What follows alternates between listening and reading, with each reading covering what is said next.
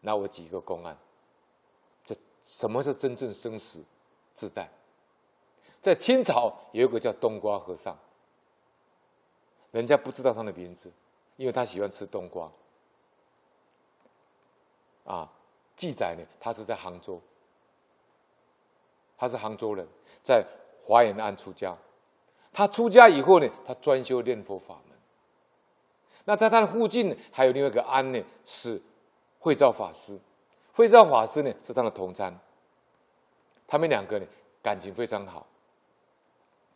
冬瓜和尚的修行很奇怪，他吃饱饭就到城里面去走一走，到杭州街上去走一走。到晚上就回来，晚上继续用功念佛，每天都一样。那么他的同参道友慧照法就觉得很奇怪，他好像不太不太修行呢，一天到晚都到街上走一走，但是也不敢跟他问你到底在干什么啊？这样的生活，总共经过了十几十多年。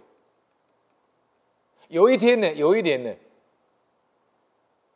有一点的年底呀、啊，就是这个冬瓜和尚要往生的那个年底呀、啊，他见到慧照法师，跟他讲，他说：“我明年呢、正月初六要去西方，你正月初六要来给我送行。”慧照法师呢，看他在开玩笑，因为他认为说他白天都到城里面走一走，晚上再回来，他真的在念佛吗？真的在修行吗？他也没有信心。他就嘴巴不敢说呢，心中在冷笑，口里就回答说：“好了好了，你要往生，当然我会来送你了。”冬瓜和尚说：“我一旦话说出来就，就就标准了，不要忘记哦。”慧照法师说：“好了好了，不会忘记了。”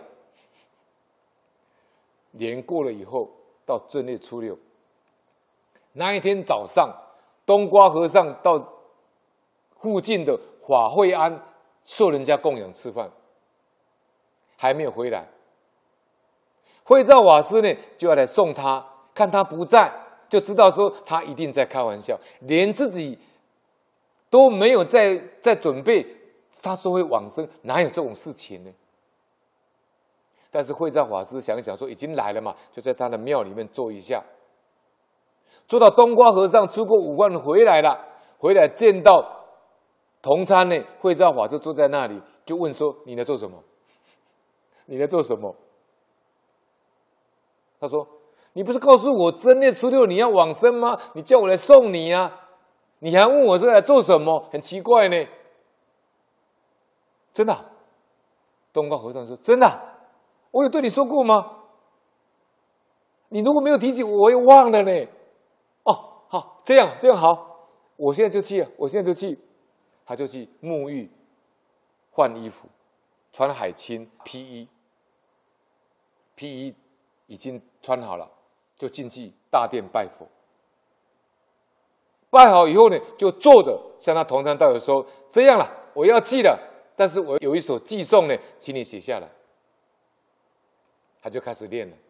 他说：“终日走街坊，心中念佛忙，世人都不是，别有一天堂。”我每天都终日就走杭州街上哦，我心中都是不理佛，心中忙念佛。世间人都不晓得哦，我心中有天堂哎，他心中没有烦恼就是天堂了嘛。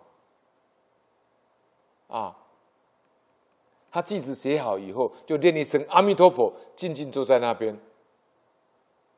他的同参呢，慧照法师看他静静坐着的，以为他在念佛，不敢去吵他。念了念了，念了一段时间，又看，哎，奇怪，他怎么没有动静呢？过一段时间再去摸他，他已经没气了。果然就走了，非常的自在。所以他这个装入左街坊，心中念佛，忙世人都不是，别有一天堂。他完全在定中啊。